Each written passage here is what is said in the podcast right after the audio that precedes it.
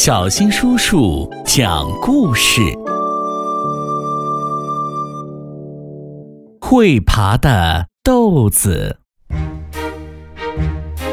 米粒和茉莉在看麦德阿姨种爬墙豆，她剩下了一颗小豆苗。把这颗豆子种在有阳光的地方，吃到自己种的新鲜的绿豆子。你们就会长得又壮又结实，不过可别忘了浇水。”麦德阿姨急速地说。农夫海格特给米粒和茉莉一袋他特制的羊粪肥，说：“给豆子施上这些肥料，豆子也会长得又壮又结实。”每天晚上，米粒和茉莉。都给豆子施肥、浇水，豆子开始向上爬了。它爬上墙，爬到邻居的柠檬树上。它爬过篱笆，爬到另一家人花园里的桃树上。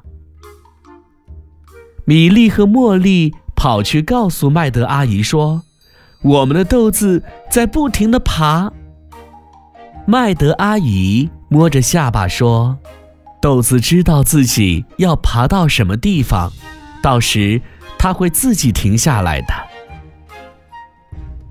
豆子爬过一座小屋，爬过一道树篱，一大堆人围了过来。米粒、茉莉的豆子出名了，这豆子要爬到哪里去呀？人们问麦德阿姨。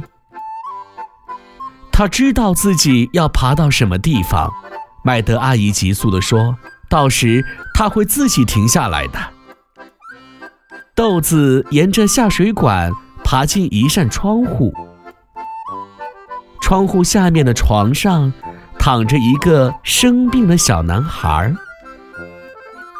我要给你吃新鲜的绿豆子，让你变得又壮又结实。”豆子轻声说。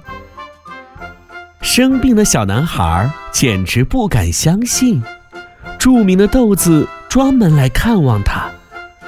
呃，谢谢你，他有气无力地说。豆子不再爬了，据说他把新鲜的绿豆子给了生病的小男孩。我跟你们说什么来着？麦德阿姨急速地说。豆子就是知道自己要去哪儿。生病的小男孩吃了新鲜的绿豆子，变得越来越结实。一天早上，他打开前门，走到阳光下，大家发出一阵欢呼。麦德阿姨急速地说：“看看，我们的新鲜的绿豆子，让你变得健康又结实。”我敢说，我那袋特制羊粪肥起了作用。农夫海格特若有所思地说：“胡说！”麦德阿姨急速地说：“是豆子自己知道该去哪儿。”